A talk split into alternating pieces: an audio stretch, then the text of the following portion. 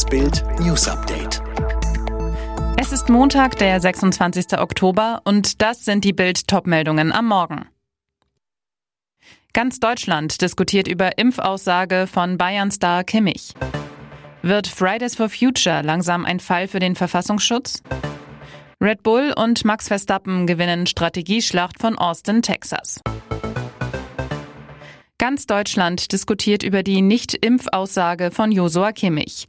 Nachdem Bild berichtet hatte, dass sich der Bayern-Star bisher trotz seiner WeKick-Corona-Initiative gegen eine Covid-19-Impfung entschieden hat, hat er seine Entscheidung nun erklärt.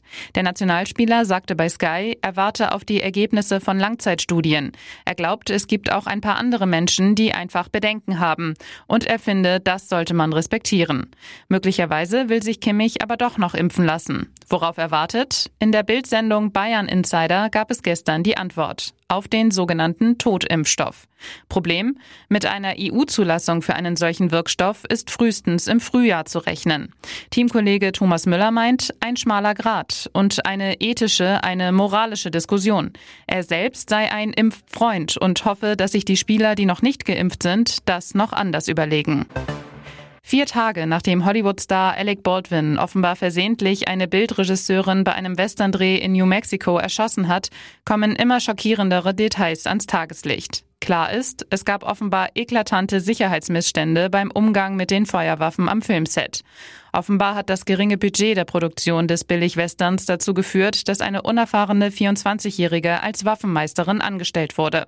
Brian Carpenter, ein Hollywood-Waffenexperte, mutmaßt außerdem gegenüber Bild, dass es möglicherweise neben den Dreharbeiten auch ein Waffentraining gegeben haben könnte, mit echten Patronen. Für ihn ist klar, hier wurden alle bestehenden Waffenprotokolle auf das Gröbste mit den Füßen getreten. Vor allem, niemals hätte es eine einzige Kugel an scharfer Munition am Drehort geben dürfen. Außerdem habe Baldwin die wichtigste Regel beim Umgang mit Waffen auf einem Filmset grob missachtet. Ziele niemals auf eine Person. Der Experte will dem Filmstar aber hier keinen Strick drehen. Er war offenbar ahnungslos. Deshalb wäre es so wichtig, dass bei Filmproduktionen alle, auch die Stars, Waffentraining erhalten, so Carpenter. Verbalattacken auf Polizisten, radikale Parolen, Antisemitismus. Entwickeln sich die Klimaaktivisten von Fridays for Future langsam zum FFV, Fall für den Verfassungsschutz? Aktivistin Carla Remzma forderte in der Taz eine Radikalisierung der Aktionsformen. Die ersten Versuche gingen prompt daneben. Bei einer Demo vor der SPD-Bundeszentrale verstiegen sich Fridays for Future Aktivisten zum Slogan Wer hat uns verraten? Endet auf Sozialdemokraten und ist ein kommunistisches Schlagwort, das von den Nazis übernommen wurde. Auch der Radikalslogan One Struggle, One Fight machte die Runde, der häufig von Unterstützern palästinensischer Terrorgruppen gezeigt wird. Hessens SPD-Fraktionsgeschäftsführer Bastian Fleig fordert angesichts der Anti-SPD-Parole eine Entschuldigung von Aktivistin Luisa Neubauer. Und der CDU-Innenexperte Christoph de Vries sagte zu Bild, Nazi- und Kommunistenrhetorik stehen in Deutschland nicht unter Welpenschutz. Die jüngste Parole gegenüber der SPD ist ungeheuerlich. Wenn sich bislang vereinzelte Radikalisierungstendenzen als Mittel zur Durchsetzung der eigenen Ziele bei Fridays for Future weiter verbreiten, wird auch der Verfassungsschutz ein Auge auf diese Entwicklung werfen müssen. Der Präsident des Zentralrats der Juden, Josef Schuster, hat sich in einem Brief an ZDF-Intendant Thomas Belluc besorgt über den Umgang des Senders mit Antisemitismus gezeigt. Es geht um Jasmin Eihan, die als Autorin für eine ZDF-Sitcom arbeitet und regelmäßig antisemitische Inhalte im Netz verbreitet.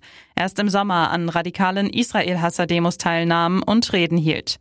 Schuster schreibt deshalb, Menschen, die Antisemitismus verbreiten, dürfen keinen Platz beim öffentlich-rechtlichen Rundfunk haben. Das ZDF zog bislang jedoch keine Konsequenzen, da Eihan erklärt hatte, sie kämpfe öffentlich gegen Antisemitismus seit Jahren.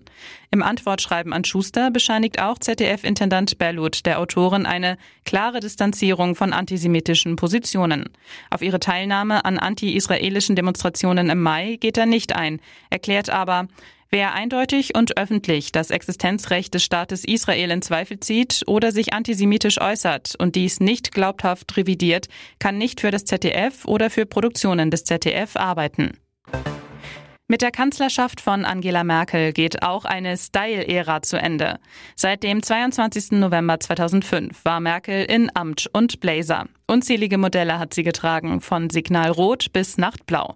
Was aus ihrem farbenfrohen Fashion-Fundus wird, verriet die scheidende Bundeskanzlerin jetzt der Süddeutschen Zeitung. Die kommen in die Altkleidersammlung regelmäßig. Bild erklärt Merkels Modecode. Typisch, zum Drei- oder Vierknopf-Blazer mit kurzem Revers oder Rundhalskragen trägt sie am liebsten kragenlose T-Shirts. Sieht man Merkel, sieht man das Amt, nicht die Frau. Dreiknopf-Blazer machen optisch Statur, lassen die Figur kastig erscheinen. Weibliche Kurven, Taille, Dekolleté eliminiert. Farbbotschaft? Zur Neujahrsansprache trägt sie gern Satin, bei ernsten Anlässen schwere Wolle, im Winter Tweed, im Sommer leichte Baumwolle. Bei größeren Gipfeln ist klar, dass Merkel von Männern in dunklen Anzügen umgeben sein wird. Sie wählt dann extra leuchtende Farben, um sich abzuheben welchen Unterschied drei Runden machen können. Formel-1-Pilot Max Verstappen und sein Red Bull-Rennstall haben die Strategieschlacht von Austin, Texas und damit den großen Preis der USA gewonnen. Lewis Hamilton hatte Verstappen zwar in der ersten Runde überholt, kam aber drei Runden später zum ersten Boxenstopp. In dieser Zeit konnte Verstappen mit frischen Reifen an dem Briten vorbeiziehen. Nach dem zweiten Stopp blieb es bei dieser Reihenfolge. Hamilton konnte zwar bis zur Zieldurchfahrt noch bis auf eine Sekunde auf den Red Bull aufschließen, schießen. Zum Überholen reichte es aber nicht mehr. Verstappen baut damit seine Führung in der WM aus. Platz 3 holte sich der zweite Red Bull-Pilot Sergio Perez. Sebastian Vettel wurde Zehnter, Mick Schumacher landete auf Rang 16. Alle weiteren News und die neuesten Entwicklungen zu den Top-Themen gibt's jetzt und rund um die Uhr online auf Bild.de. Fitbook hat einen neuen Skill, mit dem du in nur 10 Tagen fit wirst. Ganz einfach zu Hause mit nur 10 Minuten täglich. Sage jetzt Alexa, öffne Fitbook.